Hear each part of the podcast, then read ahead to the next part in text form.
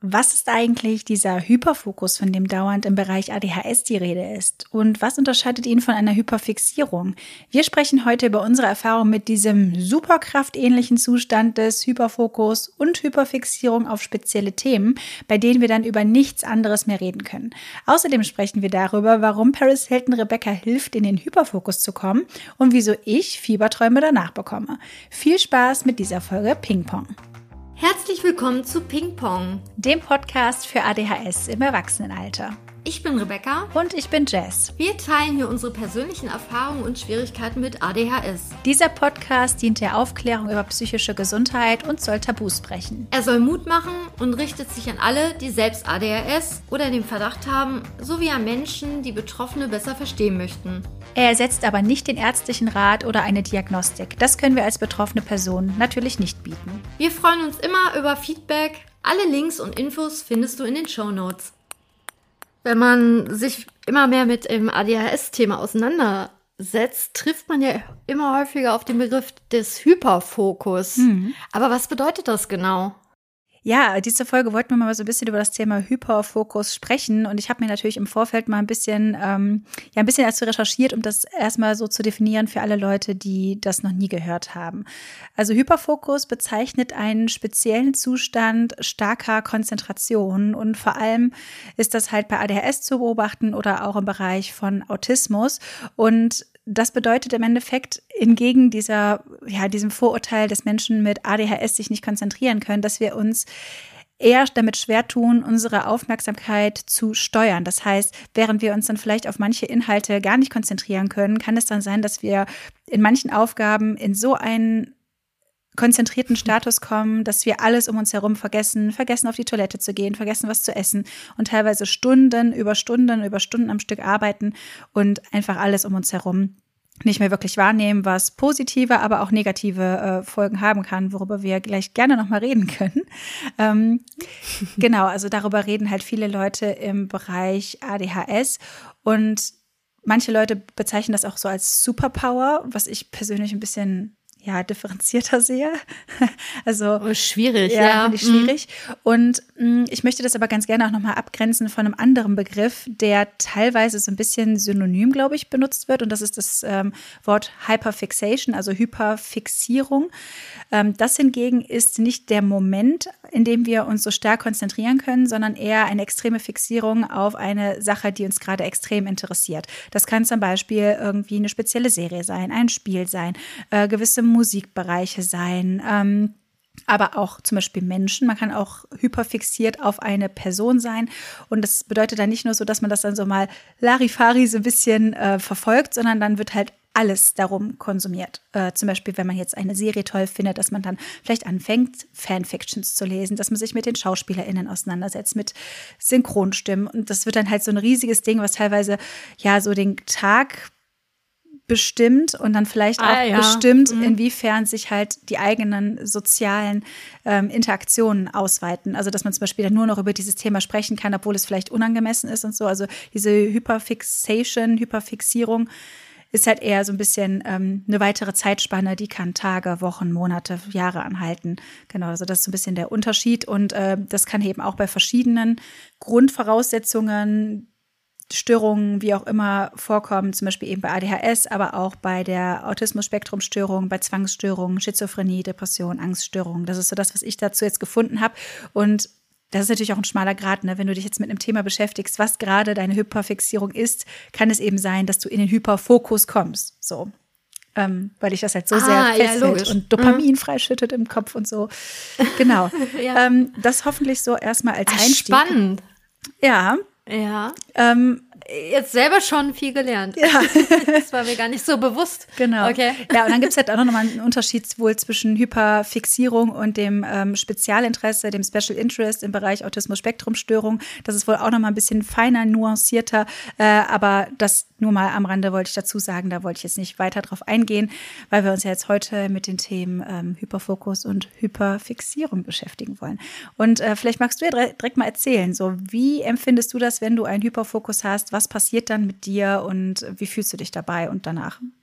Ähm, ich überlege gerade, welche Situationen so zumindest aktuell äh, diesen Fokus herbeirufen, weil ich würde sagen, leider gar nicht so viele Zustände, wie ich es mir wünschen würde, weil man dann ja einfach wirklich mal ein bisschen Raum und Zeit verliert und es schafft, zwei, drei, fünf Stunden intensiv sich mit etwas zu beschäftigen, habe ich eigentlich nur, wenn ich kurz vor einer Wanna-Do-Aktion bin. Also ich bin Tätowiererin und zeichne halt immer zu äh, einem bestimmten Datum 20 bis 25 Motive ähm, und kurz vor knapp äh, fange ich erst damit auch an und schaffe auch teilweise in einer Session, also die gehen dann 18 Stunden, also 8 bis 10 Stunden, ähm, schaffe ich schon teilweise 12 bis 15 Motive. Und du kennst ja meine Motive, die sind ja schon relativ groß. Krass, ja. Das ist auf jeden Fall ein Hyperfokus-Moment. Mhm. So, aber der ist super komplex. Also der ist von so vielen Rahmenbedingungen abhängig. So von meiner Kleidung, von der Uhrzeit, was ich esse, wie die Wohnung aussieht. Super komplex. Und, und natürlich die kurze Deadline, kurz vor knapp. Und dieses, ähm, dieses Exklusive, dass ich das nicht jeden Abend mache. Das funkt, das ist es ja auch. Ne? Ich habe keine Kontrolle darüber. Also würde ich jetzt alle drei Tage diesen, diese Wanna-Do-Aktion machen, das schaffe ich nicht. Nee. Ich mache das ja so alle vier bis acht Wochen ist mal so eine Aktion und dann knallt der richtig ähm, rein. Und Hyperfokus manchmal beim Putzen. ich weiß nicht. Ich weiß nicht, ob das. Dann denke ich mir so, oh, ich putze mal eben kurz die Küche und plötzlich sehe ich dann irgendwie am Backofen entlang so seitlich, dass da irgendwie das Fett runterläuft. Und dann schiebt man das so weg und dann, wow, ich habe noch mehr Dreck freigeschaltet. Und plötzlich putze ich fünf Stunden intensiv die Küche und entkalke alle Geräte und habe dann am Ende hin Stress, weil ich eigentlich ja nur eine halbe Stunde die Küche putzen wollte. Mhm. Und, und da habe ich auch keinen keinen Harndrang, ich habe nichts, ich habe keinerlei Bedürfnisse. also, aber das passiert, äh, passiert aber auch nur äh, alle paar Monate mal. Ja, okay, geht's ja. äh, ja, äh, aber ansonsten leider eher wirklich eine Konzentrationsspanne wie ein kleines Eichhörnchen oder oh, guck mal, da ist ein Vogel und ähm, stehe ständig auf, wenn ich irgendwas am PC mache und so. Das ja, ist so mein Daily Business. Mhm. Und wie sieht's bei dir aus? Ja, auch sehr ähnlich. Also ich komme tatsächlich eher selten in diesen Modus rein. Ähm, ich glaube, viele Leute bezeichnen das auch, wenn sie jetzt nicht gerade von ADHS oder anderen Dingen betroffen sind, als Flow State. So, so ein bisschen, dass man im Flow ist. Wobei mhm. ich mir mhm. vom Gefühl mhm. her schon vorstellen kann, dass das noch ein bisschen, hm, ein bisschen weniger dramatisch ist, dass man sich da vielleicht auch selbst rausreißen kann trotzdem spürt, wenn man auf Toilette muss oder mal was trinken oder essen muss. Das ist bei mir halt nicht der Fall. Äh, weswegen ich ehrlich gesagt, wenn ich halt in so einen Hyperfokus komme, es eher als unangenehm empfinde. Ähm, weil meistens passiert das dann, wenn irgendwie eine Idee in meinem Gehirn aufploppt und dann setze ich mir das in den Kopf und dann fange ich damit an. Keine Ahnung, zum Beispiel, weiß ich nicht, mhm. ich äh, programmiere jetzt eine neue Homepage. So setze mich halt mit, äh, früher war das halt ganz krass, mit einem Pyjama morgens irgendwie oder vormittags an den Schreibtisch, habe noch nichts gegessen, keinen Schluck getrunken und äh, mache dann einfach stundenlang weiter und dann bin ich halt drin. Oder zum Beispiel beim Gaming ist das ganz krass. Ich hatte eine Phase, da habe ich extrem viel Sims gespielt und ich spiele halt nicht wirklich Story, ich baue halt. Und zwar halt dann auf einem Niveau, was schon ziemlich hoch ist. Ich gucke mir dann, das geht dann eher so in Richtung äh, Hyperfixierung, ganz viele Videos dazu an, wie man das alles perfektionieren kann und wie man ähm, Dinge Dinge benutzt, wie man Dinge verkleinern, vergrößern kann. Also nicht nur das Basic Zeug, was viele so machen, ohne das abwerten zu meinen. Das klingt abwertend, wie ich es gerade gesagt habe, aber äh, mit viel mehr Funktion, als das Spiel das eigentlich auf den ersten Blick hergibt. So. Ähm, und dann verliere ich mich da wirklich Stunden über Stunden und verliere Gefühl für Raum und Zeit, Trinken, Essen, Toilette, alles. Und das ist dann halt schon schwierig, weil wenn du halt, wenn irgendwann dieser Hyperfokus vorbei ist, fühle ich mich persönlich echt dreckig, weil ich habe meine körperlichen Bedürfnisse komplett vergessen habe. Und das ist halt nicht sehr angenehm. Und was ich dann halt auch noch dazu habe, und bitte, wenn ihr das auch kennt, schreibt mir das unbedingt bei Instagram. Ich habe von meinem Hyperfokus so wie Fieberträume tatsächlich. Wenn ich mich einen Tag lang so intensiv mit einer Sache beschäftigt habe, dann verfolgt mich das die ganze Nacht. Das ist wirklich so, wie als wenn ich im Halbschlaf bin, mich die ganze Zeit hin und her wälze und so voll viele Szenarien in meinem Kopf sind, weil in meinem Kopf ist es halt immer sehr laut. Und das habe ich schon in meiner Jugend gehabt, wenn ich mich mit irgendwas sehr intensiv befasst habe. Ähm, aber das ist auch heute noch so. Heute Nacht hatte ich das zum Beispiel. Wir spielen gerade das neue Zelda-Spiel und sind jetzt Richtung Ende hm. angekommen. Ähm, ohne da jetzt groß zu spoilern, aber du musst da halt was zusammensetzen. Und in meinem Kopf habe ich immer wieder dieses dieses Ding zusammengesetzt und bin halt immer wieder da rein und bin dann halt maschinell am Kämpfen gewesen und so. Und das ist einfach extrem anstrengend, weil der Schlaf halt auch darunter leidet. Also ich habe immer das Gefühl, es wirkt sich dann direkt auf meinen Schlaf aus, wenn ich es mir erlaube, mich so intensiv mit etwas zu befassen. Was aber halt auch schwierig ist, sich da rauszubringen. Weil wenn man einmal drin ist, da ist so eine Stimme in dir, die sagt dir, okay, eigentlich geht es dir gerade nicht gut, eigentlich müsstest du das jetzt gerade unterbrechen, aber es geht nicht. Du kannst dann in dem Moment nicht davon ablassen. Ich denke dann immer, ja, ist dann nur noch das und das. Es ist doch nur noch die Aufgabe, das schaffst du schon noch. Zum Beispiel beim Videoschnitt, ja, nur noch mhm. das, nur noch das. Heute esse ich mal früh mein Mittagessen, ja, und dann ist es irgendwie äh, beziehungsweise mein Frühstück. Und dann ist es halt irgendwie schon zwei, drei Uhr und ich habe immer noch nichts gegessen. So, Story of my life, leider. Ja. Oder Harndrang. Dann sitze ich da, Harndrang, und ich sitze meistens gerade auch auf meinen Füßen und dann irgendwann merke ich so, okay, ich, also ich habe auch früher mal Videos geschnitten oder halt damals auch in der Berufsausbildung habe ich dann äh, ganz, ganz simple HTML-Webseiten programmiert. Und da habe ich da auch gemerkt, dass ich da irgendwie Raum- und Zeitgefühl vergessen habe. Und plötzlich irgendwie habe ich dann gerade irgendwas abgeschlossen beim Programmieren und auf einmal merke ich so richtig schlagartig, oh mein Gott, da habe ich extrem Harndrang, mhm. versuche aufzustehen, meine Füße sind so eingeschlafen und dann kann ich schon gar nicht mehr richtig laufen und gerade stehen und habe höllische Bauchschmerzen, weil ich eigentlich schon zwei Stunden gefühlt drüber war. Mhm. Ähm, ja, oder man saß echt dann richtig den ganzen Tag nichts gegen Jogginghose, ist meine Lieblings, mein Lieblingskleidungsstück, aber wenn man den ganzen Tag irgendwie es nicht hingekriegt hat, irgendwie mal einmal sich äh, Wasser ins Gesicht zu äh, machen und dann in Jogginghose direkt sich ans Programmieren oder im Videoschnitt dann früher gehangen hat und plötzlich guckt man auf Uhr und denkt sich, okay, 15 Uhr. Also irgendwie weiß ich nicht, ist überhaupt nicht fürsorglich. Und nee. da habe ich mich auch meistens, also ich habe das dann geschafft, was ich schaffen wollte, aber im Endeffekt hat mich dieser Modus auch total geschafft. Hm. So, ähm, also ist meistens sehr anstrengend. Ja, finde ich auch. Also ich würde Oder ungesund. für mich jetzt auch nicht als Superpower bezeichnen, bin ich ehrlich. Du? Äh, ich habe auch manchmal das Gefühl, dass man ja bei manchen Sachen sich nicht so gut konzentrieren kann und äh, das wieder rauszuholen durch diesen extremen Modus, unterm Strich habe ich das Gefühl, bringt uns das kein Benefit, sondern mhm. also man eiert eigentlich so auf ein Null-Level-Niveau dann. Also man schafft was, aber das eine schaffst du halt überdurchschnittlich schlecht und das andere bisschen extremer für Außenstehende. Und am Ende, also wenn man das jetzt so mathematisch aufwiegeln würde, finde ich, also ich persönlich finde es anstrengend und er funktioniert bei mir halt auch extrem gut mit Deadlines. Ja, und Stress und das aber auch, ne? Relativ, ja, und das habe ich halt relativ früh schon ähm, herausgefunden. Ich glaube, so mit, ja, eigentlich schon bei Klausuren und sowas hm. ist mir das, also jetzt so, oh, morgen schreiben wir eine Klausur, ich muss ja noch lernen. Und ich, auf einmal habe ich mir das da alles gefühlt ähm, in den Kopf noch irgendwie rein, reingedrückt. Ähm, aber nachhaltig das ist ja kein nachhaltiges, gesundes Lernen. Nee. So. Das ist ja gefühlt in drei Tagen wieder weg. Ich habe es halt irgendwie immer geschafft. Und das ist aber auch irgendwie schade, weil ich nie daraus gelernt habe. Irgendwann habe ich es halt so provoziert, dass ich wusste, bringt ja eh nichts, meine Motivation existiert nicht. Ich brauche diesen ungesunden Druck.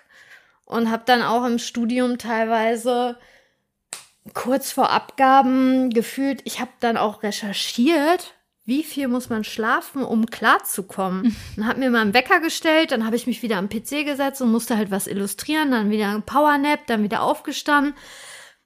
Fing dann mit Mate irgendwann an zu cheaten. Irgendwann war es Kaffee, also normaler Kaffee, Red Bull, Koffeintabletten, also äh, das halt wieder ne, passend zu der äh, letzten Folge halt Leben in Extremen. Und das ist einfach so anstrengend. Warum kann ich nicht einfach man weiß, du hast zwei Monate Zeit für eine Abgabe. Wieso kann man das nicht einfach ein bisschen gesünder realisieren? Ja, total. Ja, kann ich nachvollziehen. Also ich finde halt auch, ne, wie du schon sagst, so das ist halt irgendwie ein Ausgleich von den Phasen, in denen es halt nicht so läuft, wo der Druck halt nicht so hoch ist, dass man es macht. Aber am Ende des Tages glaube ich, ähm, auch wenn man dann vielleicht so auf einer Nulllinie ankommt, ist es halt immer mit krass viel Stress verbunden. Und ich wünschte, es wäre anders, dass ich halt die Dinge nicht auf den letzten Drücker machen müsste und dazu quasi so einen krassen Modus brauchen würde. Also bestes Beispiel ist sowas wie Haushalt früher. Das war eine Katastrophe bei mir. Ich habe mich halt nie darum gekümmert, also selten. Manchmal habe ich halt so einen Rappel bekommen und wollte alles von heute auf morgen ändern, klar, und umstellen sowieso.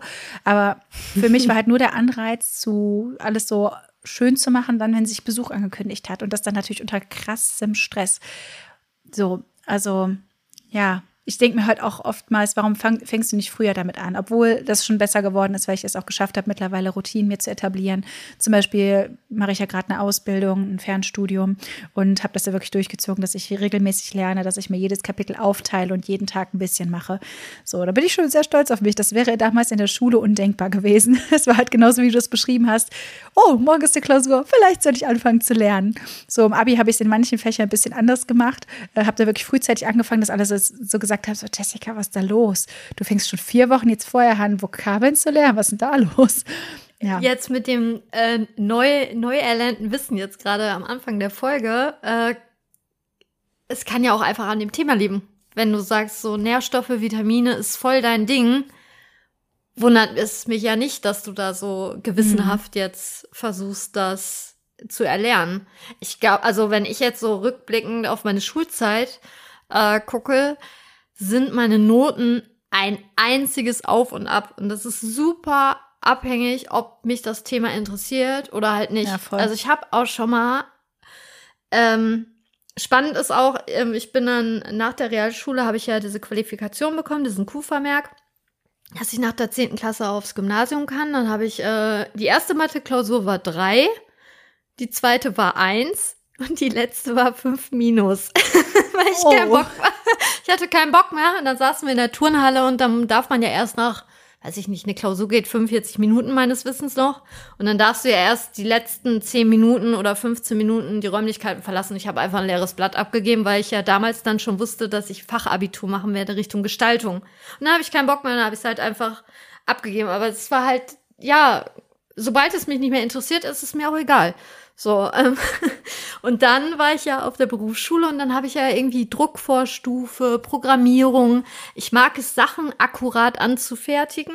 Also wenn, wenn die Druckvorgaben XY sind, musst du das ja so machen für die Druckerei. Ansonsten kommt da jetzt ja ein anderes Ergebnis raus. Ich liebe das halt, das nochmal zu korrigieren und zu kontrollieren. Und ich bin da auf einmal voll aufgeblüht und am Ende der drei Jahre Berufsausbildung mhm. war ich Klassenbeste.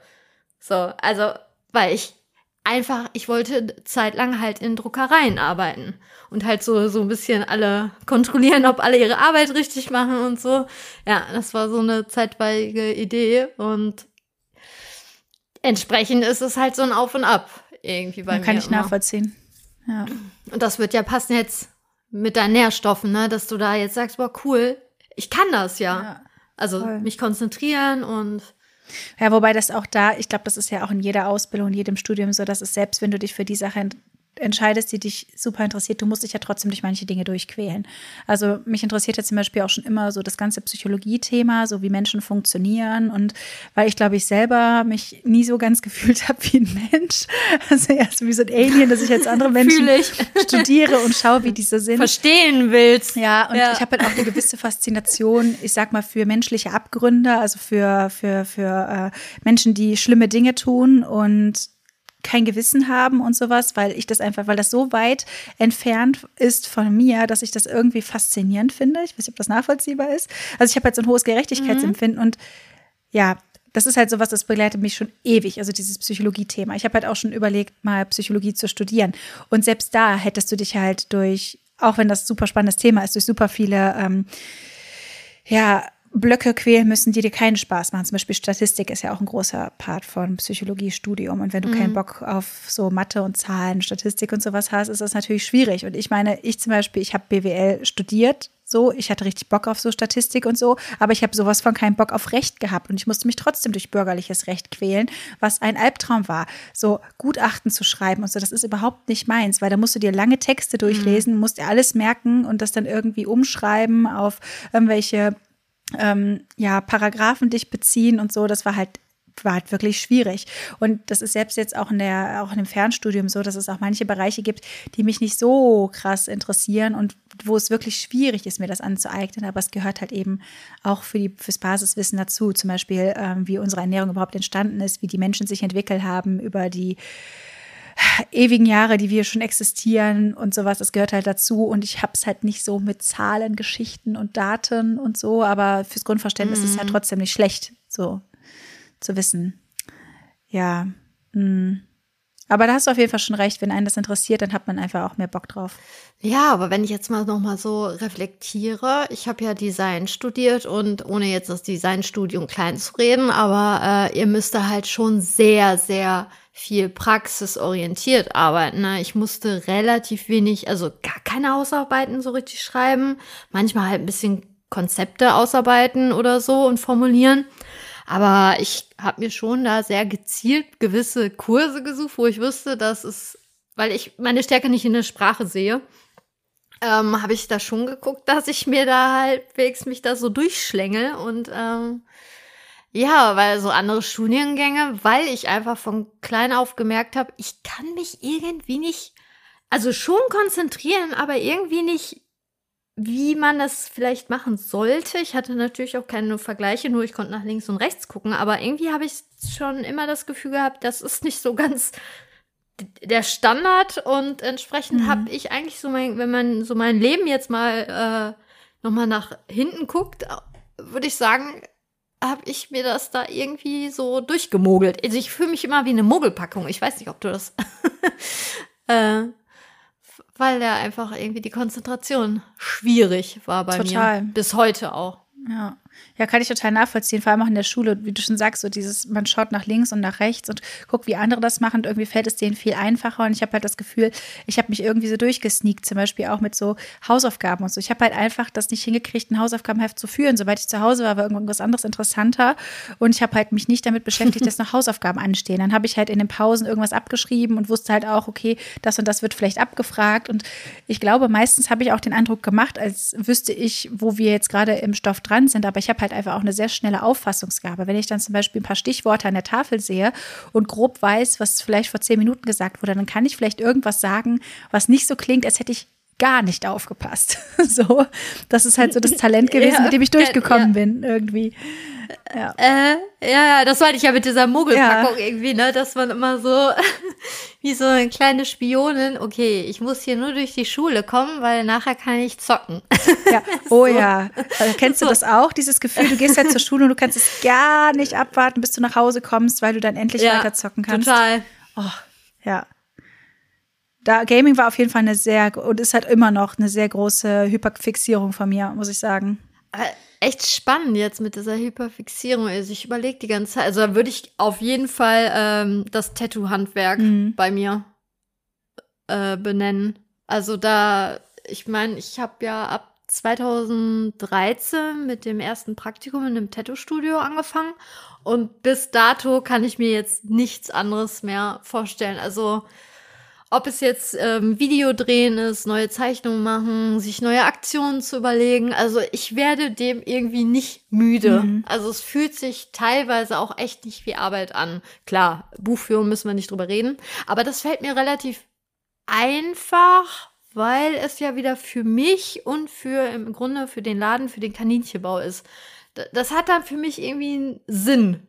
So, mhm. aber wenn ich jetzt jeden Tag für eine für fremde Person die Buchführung machen würde, schwierig. Verstehe ich. Ja. Ja.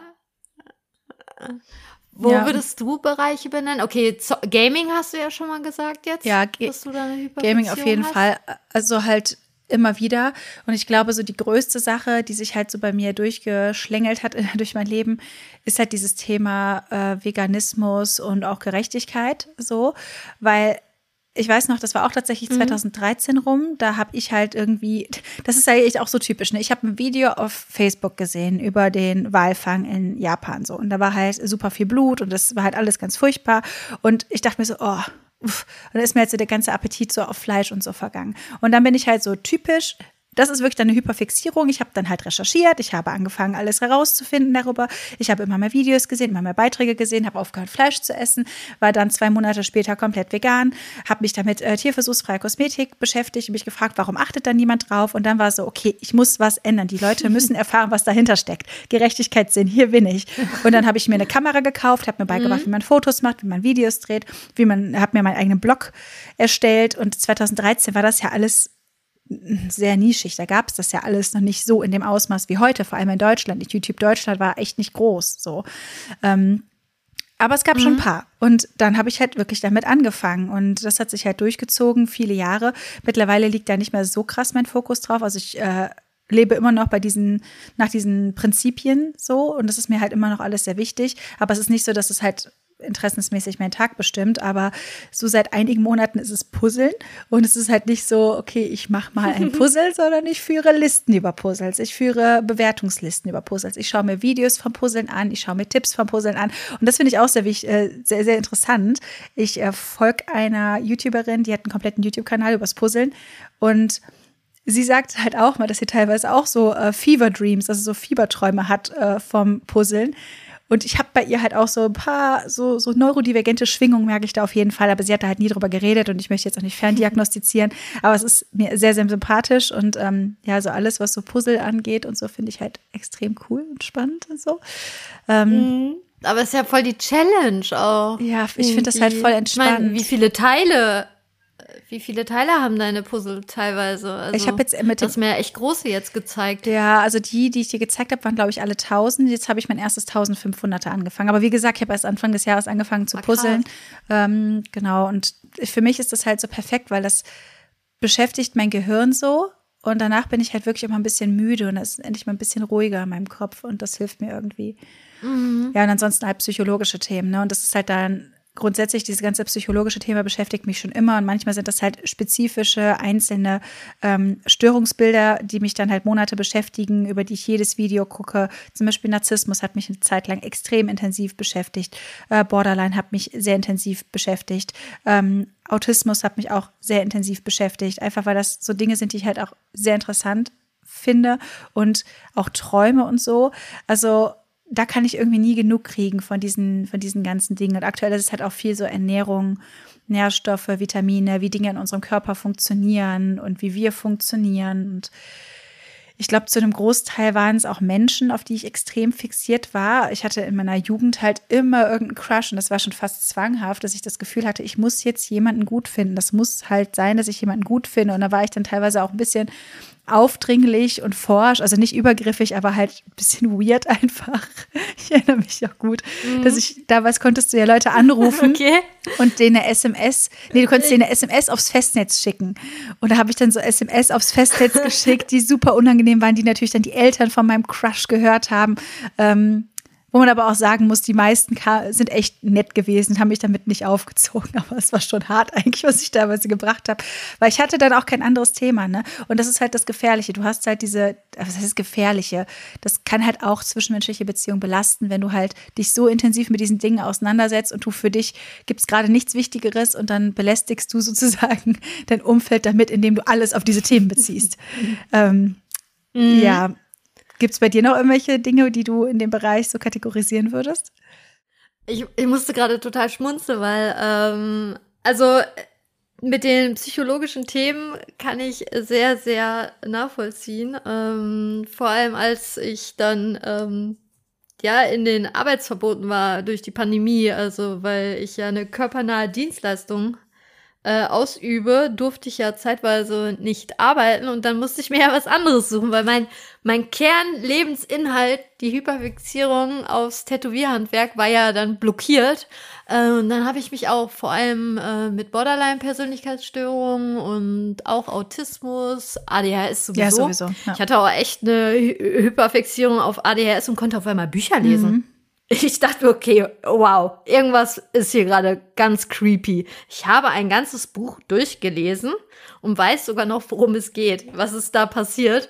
Ähm, ja, psychologische Themen finde ich auch spannend, aber weil ich auch immer alles verstehen will.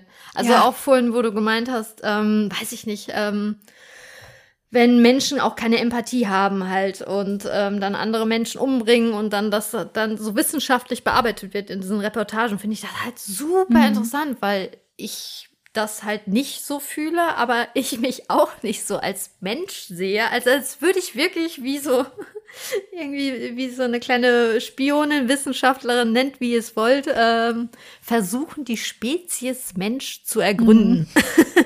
und auch wenn ich ähm, Filme oder irgendwas gucke, geht es mir nicht darum, warum passiert jetzt das und das, sondern diese Gruppendynamik in der zwischenmenschlichen Kommunikation. Also ich studiere irgendwie eher die Charakterentwicklung von den Protagonistinnen oder so, äh, statt Jetzt, ob bei Stranger Things der Demogorgon jetzt die Welt umbringt oder nicht, ist mir im Grunde egal. Ich finde eher die Gruppe. Ich musste da jetzt auch gerade so dran denken. Wie heißt die eine nochmal, wo auch Leute gesagt haben, dass die Safe ADHS hat, weil die, äh, der Charakter so kodiert wurde?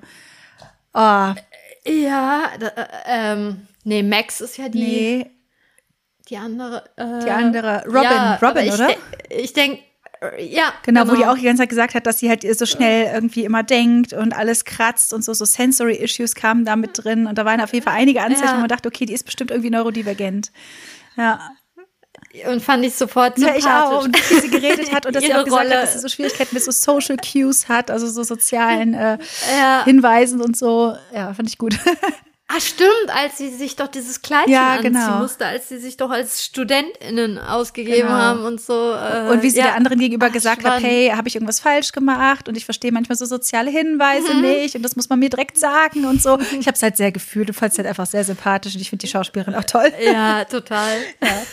Das ist auch so ein Ding, ne? Schauspielerinnen und ähm, SynchronsprecherInnen. Ich gucke zum Beispiel Filme und Serien nur noch auf Englisch, weil ich halt weiß, dass mich die Synchronstimme so ablenken wird, weil in meinem Kopf dann direkt geht, wer hat diese Synchronstimme noch? Und dann muss ich anfangen zu recherchieren. Mm. Und deswegen gucke ich halt eigentlich alles auf Deutsch, mm. aber äh, auf Englisch. Und da muss ich aber auch nachgucken, okay, wo der Schauspieler, die Schauspielerin, die kommen mir total bekannt vor. Ich kenne die aus dem und dem.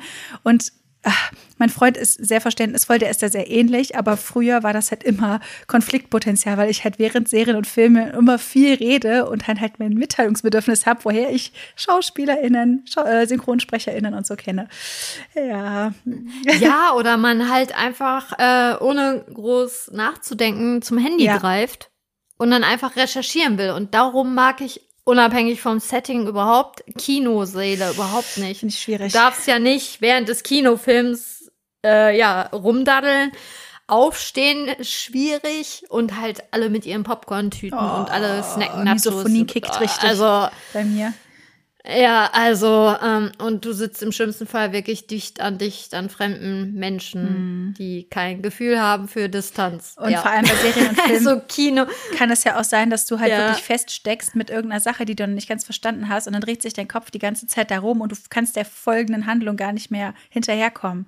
Also das ist so das Problem bei ja. mir, dass ich dann halt immer noch bei einer Sache war, die vor fünf Minuten passiert ist und dann passiert einfach schon so viel, dass ich gar nicht mehr mitkomme und alle also das ist halt so ein dauerhafter Konflikt gewesen. So, haben wir den gleichen Film gesehen? Jessica, hast du überhaupt zugehört so bei der Serie, bei dem Film? Deswegen mache ich das mhm. meistens eher alleine, weil dann kann ich so oft pausieren und zurückspulen, wie ich möchte. ja. ja. Aber dann dachte ich halt auch früher als Teenager, ich bin irgendwie falsch. Ne? Ich gehe in einen Kinofilm eigentlich zu einem Thema, was mich interessieren sollte, aber so war meine Annahme. Aber das Setting war halt falsch. Also ich finde, dieses Setting ist bei mir extrem wichtiger Voll. Faktor. Auch, dass ich mich damit gerne auseinandersetze. So auch jetzt mit meinem Tätowierhandwerk.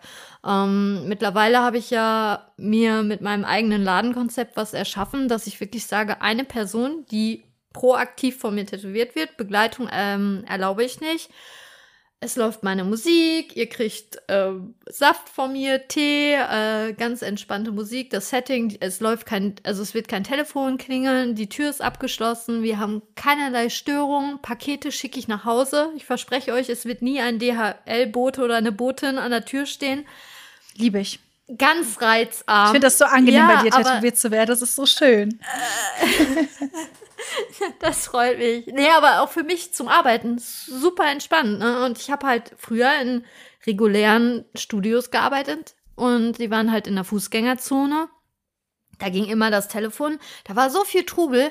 Obwohl es quasi mein Special, also ich würde schon fast sagen Special Interest, sei, seit ich das erste Mal von Crazy Town Butterfly gehört habe, wusste ich, ich will stark tätowiert sein. ähm, falls ihr die Band überhaupt alle noch kennt, kennst du die noch? Crazy Town? Ja, ja, klar, klar. So? Über die haben wir sogar in einem Ach, anderen. Podcast schon mal Ja, geredet, ich also ich weiß noch. Ja, ja, auf jeden Fall. Äh, seit ich 13 bin, weiß ich einfach, Tattoos ist meine Leidenschaft. Und ähm, aber egal wie sehr es meine Leidenschaft ist, wenn das Setting unerträglich ist, dann dann funktioniert auch dieser Hyperfokus irgendwie nicht. Also das ist super wichtig bei mir. Wohlfühlen Mhm. irgendwie. Verstehe ich voll. Ja, und ich finde trotzdem in deinem äh, Kaninchenbau ist es ja nicht so, dass es so also reizarm 100 Prozent so, aber die unangenehmen Reize sind halt weg. Also ich habe ja trotzdem immer noch genug Stimulation, weil du halt voll die ähm, spezielle Wanddeko hast und Figürchen da hast und so. Das heißt, wenn man halt auch mit ADHS nach. Sti Stimulation sucht, dann hat man halt trotzdem genug im Raum, was man anschauen kann. Und das finde ich angenehm. Das ist halt ein guter Mix zwischen reizarm, so was so Lautstärke und störende Elemente angeht, und auf der anderen Seite genug Mhm. Reiz, um stimuliert genug zu sein. Wenn du das nachvollziehen Ja, kannst. ja, Ja. ja. genau, es stimmt. Also ich, ich, ich, ich tätowiere euch nicht in einem clean OP-Saal, sondern ja, genau. das hat ja mehr so, so gemütlich, wie so ein Wohnzimmer halt. Ja, ja, genau. Ja. Aber Wohlfühlen ist echt so ein wichtiges Ding bei mir, auch Licht und alles. Hm. Also ich komme auch nicht in den Hyperfokus, wenn ich, ähm, äh, weiß ich nicht, irgendwas am PC mache und ich bin auch ganz speziell bei so Mäusen. Das ist mir irgendwann aufgefallen in der Berufsschule und dann habe ich immer meine eigene PC-Maus jeden Tag mitgebracht in die Schule, weil ich die nicht mochte. ja, und, und auch so Kapuze. Also ich kann auch so ein paar Sachen, diesen Hyperfokus so ein bisschen, ja, herauskitzeln. Ich weiß nicht, ob du das auch hast. Also weiß ich nicht, ob es bei Kleidung ist bei dir oder das Setting. Ja, also wie gesagt, ich komme halt gar nicht so häufig in diesen Hyperfokus, aber auf jeden Fall bin ich auch sehr empfindlich, was diese Dinge angeht. Ich habe zum Beispiel hinter meinem zweiten PC-Bildschirm immer ein Licht, was gegen die Wand strahlt. Das ist ein bisschen warmes Licht. Das gibt mir halt ein ganz anderes Gefühl. Ich habe spezielle Stoffe, die ich trage, weil ich daran halt stimme. So, das zu beschreiben ist ein bisschen schwierig, aber es ist was, was mich sehr beruhigt. Also es gibt halt diverse Sachen, die ich halt nutzen kann, auch dieses Gemütliche, was halt super wichtig dafür ist. Wenn ich unbequeme Kleidung trage und irgendwie noch Unordnung auf dem Schreibtisch herrscht und noch so viele andere Sachen im Hinterkopf sind, dann ist es schwierig, überhaupt in diesen Status zu kommen. Und das passiert dann halt echt selten. Ja, muss ich sagen. Ja, oder ich mache auch ähm, meine Buchführung. Also da komme ich jetzt nicht in den Hyperfokus. Ich möchte euch nur alle beruhigen, das klappt nicht. Aber ich kann halt schon meine Konzentration halt äh, durch so Sachen wie, ich mache die Rollladen runter, egal wie schön das Wetter ist. Ähm, oder mein PC, ich gucke gerade auf eine weiße Wand. So, ich sehe den Monitor halt vor mir, aber dahinter ist eine weiße Wand. Ähm, und als kleines Kind hat meine Mutter ja auch schon erzählt, dass ich äh, Möbel gerückt habe. Dass ich wirklich meinen Schreibtisch effekt, also immer wieder vom Fenster weggeschoben habe, weil eigentlich sagt man ja immer, das ist ja schön, bei Tageslicht zu arbeiten, mit, mit Bäumen und so.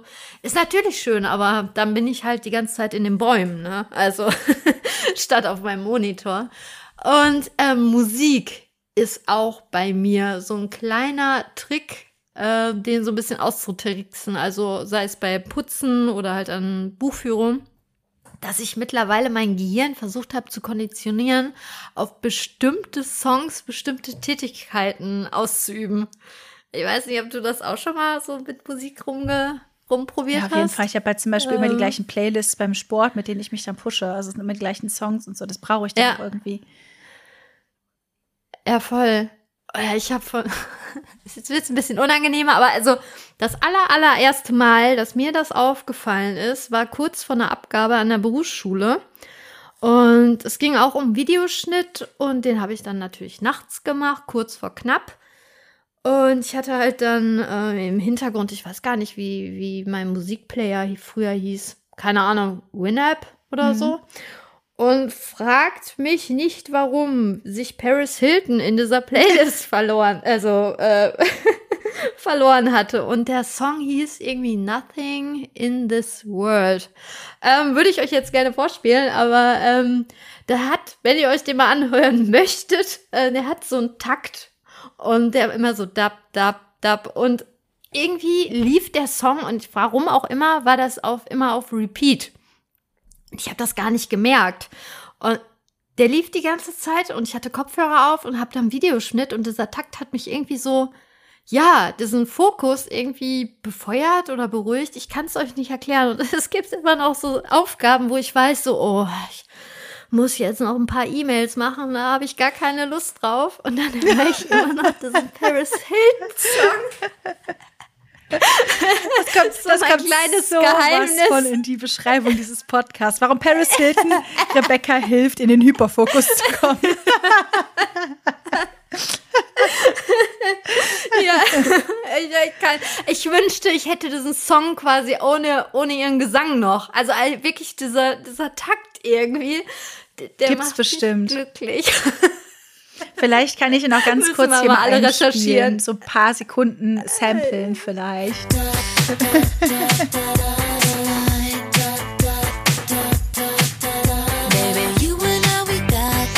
Ja. oh Mann. Ja. So fing das alles an. Und das Schlimme war, ich hatte damals meinen Musikplayer gekoppelt mit, ähm, wie hieß das nochmal? Äh, Last FM. Mhm. Der hat eine Musikstatistik Oh. äh, aufgezeichnet. Oh, Oh. unangenehm. Und Paris Hilton war echt mein, äh, ja, Top. Und damals konntest du ja auch So. bei ICQ das irgendwie so koppeln, dass du halt Musik gehört hast und die anderen dann auch gesehen haben, was du hörst, so später. Mm. Mm. Mhm. Sehr unangenehm. Ja, äh, ja, und dann dachte ich mir irgendwie, als, als das Video fertig geschnitten war, dachte ich mir, okay, wow, was ist da passiert, Paris? und da habe ich mich dann immer mehr mit auseinandergesetzt. Also, dass ich jetzt auch äh, schon öfters im Social Media so Quellen gesehen habe, dass Menschen gerne Lieder in Dauerschleife hören. Ja, das kenne ich auch. So, und das, das, das, das hilft mir echt auch bei der Buchführung. Ich habe bei der Buchführung höre ich immer David Garrett. Keine Ahnung warum, Mann. Das Ist okay. Wir können Das die ist okay. Podcast-Folge auch Schamgefühle nennen. Nee, weil ich kann das gut nachvollziehen, weil für mich ist es auch so, manche Lieder höre ich halt in gewissen Phasen und wenn ich dann halt genau wieder in diese Stimmung kommen möchte, die ich zu dem Zeitpunkt hatte, dann höre ich diese Lieder wieder.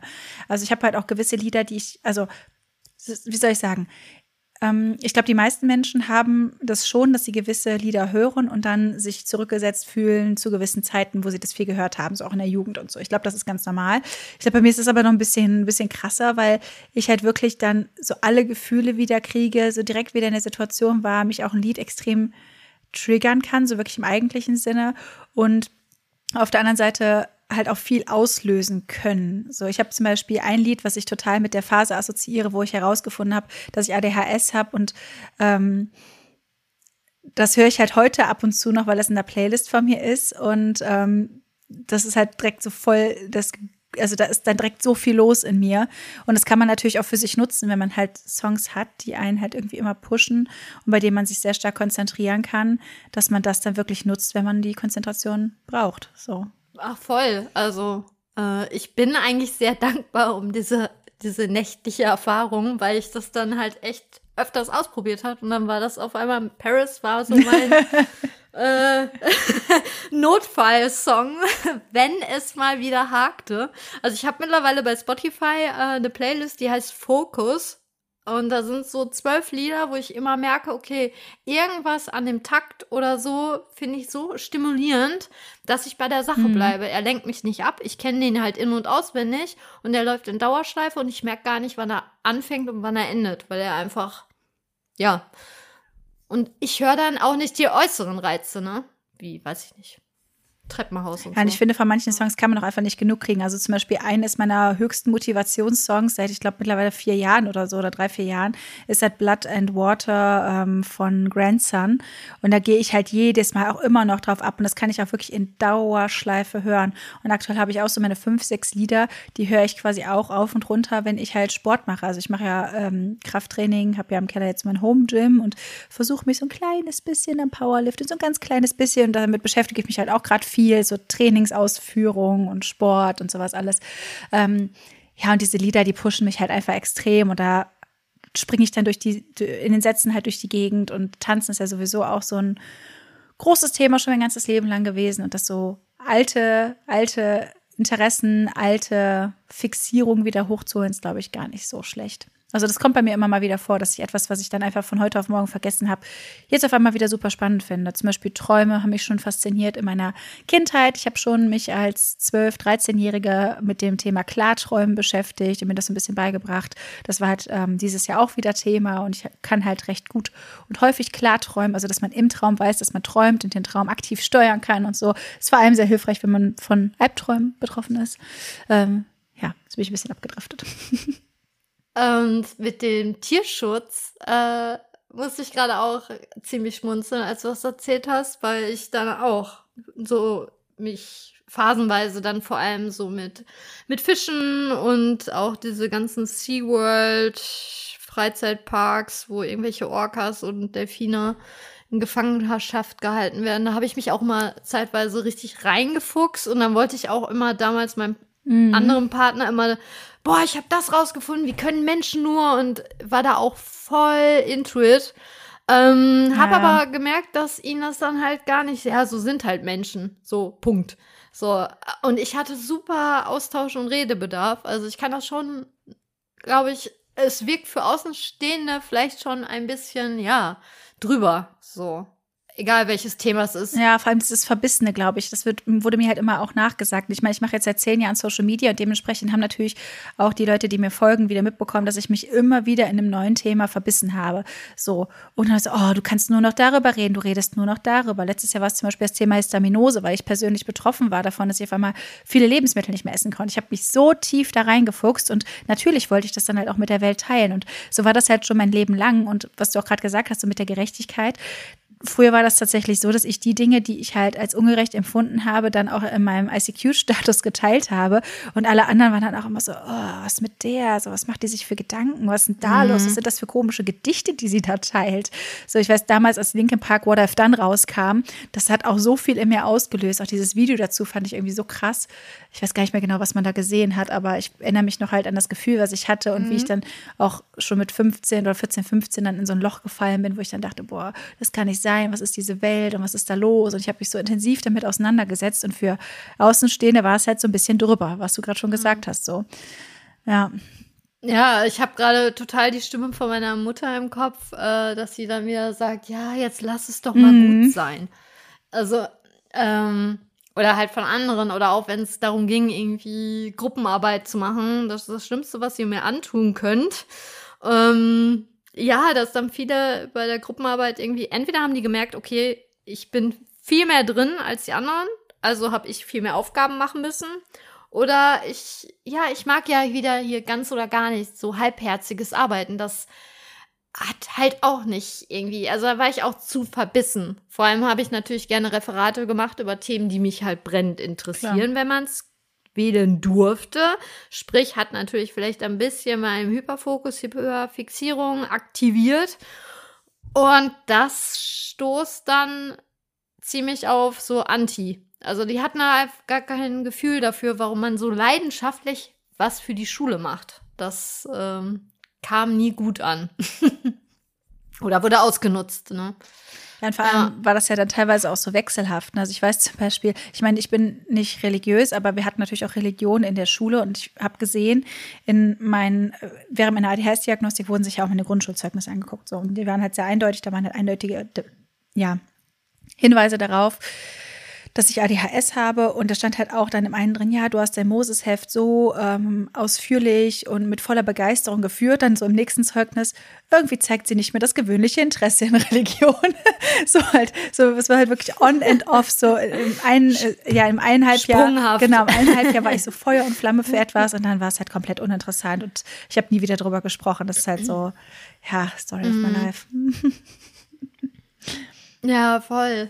Äh, ja, aber wenn man dann auch irgendwie so ein kleineres Setting ist, ich merke das ja auch jetzt aktuell, wenn ich jetzt so sein, seine Bubble, seinen Freundeskreis äh, kennenlerne, wenn dann da irgendwie auf einmal ein Thema ist, für das ich brenne, auch so Menschenrechte, jetzt auch der Skandal zum Beispiel mit Rammstein und so, Sexismus, äh, wenn es um Minderheiten und all diese ganzen Themen, mhm. ne, Alltagsrassismus, einfach. da könnte ja. ich mich, ja, ja, da kann ich mich stundenlang mit Menschen drüber austauschen. Oder ich mag auch so Steuersachen oder so, so Denkfehler in gewissen Antragsstellungen oder Gewerbesteuer. Da könnte ich auch stundenlang drüber reden. Hat natürlich auch wieder was mit meiner Selbstständigkeit und dem Kaninchenbau mhm. zu tun.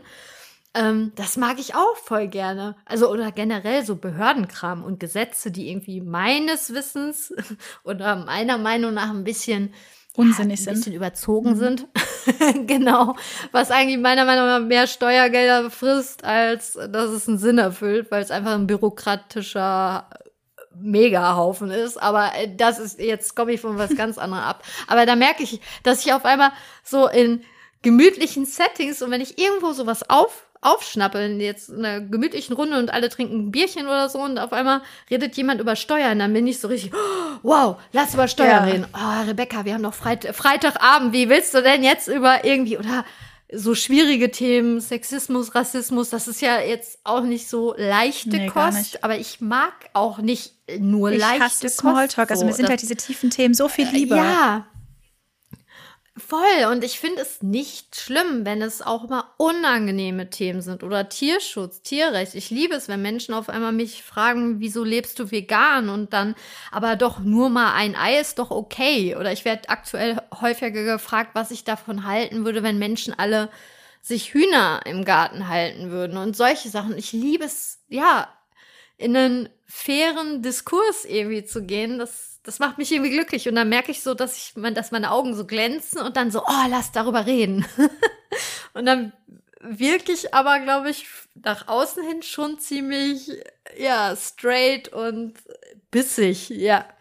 Aber ich, ich mag das aber. Ja, ich kenne das ganz gut. Ich habe das halt auch häufig, wenn ich in Konstellationen bin mit Menschen, die dann halt einfach nur diesen Smalltalk haben oder über Sachen reden. Tut mir leid, das sozusagen, aber die mich überhaupt nicht interessieren, was alles auf deren Arbeit passiert ist. Und äh, aber halt auch Dinge, wofür ich, wo ich merke, okay, die brennen da jetzt vielleicht gar nicht so für. Das ist halt nur so äh, Gerede. Wenn jemand halt wirklich aus vollstem Herzen erzählt, was ihn beschäftigt, was ihn berührt und so, dann finde ich das toll. Aber einfach nur was zu sagen, um was zu sagen, finde ich halt furchtbar. Aber wenn dann halt so ein Thema aufkommt, für das ich halt brenne, ob das so psychologische Themen sind oder wie du schon sagst, so Themen, wo es halt um äh, soziale äh, Ungerechtigkeit geht, Tierschutz geht, ähm, diese ganzen, diese ganzen Dinge, da bin ich halt dann voll dabei und bin dann halt auch wieder mental voll anwesend, weil ehrlich gesagt drifte ich halt bei den meisten Themen ab, wenn die mich halt nicht catchen, muss ich ganz ehrlich sagen. Aber das ist halt auch das Gute. Du kannst ja auch aussuchen, mit welchen Menschen du mehr Zeit verbringst und ähm, über welche Themen man dann eben auch redet. So. Und Leute suchen, die das halt auch äh, an dir lieben und schätzen. Ne? Das Oder vielleicht halt einfach so genauso sind. halt nicht so, ja, oberflächlich dich mal kurz mit einem Thema beschäftigst, so die Schlagzeile von der Bildzeitung nur einmal snacks, oh sondern wirklich, ja, einfach, ja, recherchierst und dir noch weiter da Content zusuchst. Ähm, hm. Weil das mag ich ja auch an unserem Austausch, dass ich immer so, ah, das wusste ich doch nicht, erzähl mal weiter. Mhm. So, und die ja, wir wollen halt immer Neues dazu lernen. Die meisten ja. wollen das gar nicht. Ja. Ja, aber warum redet man dann? so. Ja. Dann lasst es doch. Ja. Mhm. Ja, ich fand, das war ein ganz schöner Austausch. Möchtest du noch abschließend was dazu sagen? Ich bin mal gespannt, wie viele Leute jetzt den Song von Paris Hilton sich anhören. Ich werde es auf jeden Fall tun. Ihr dürft nicht schlecht über mich denken.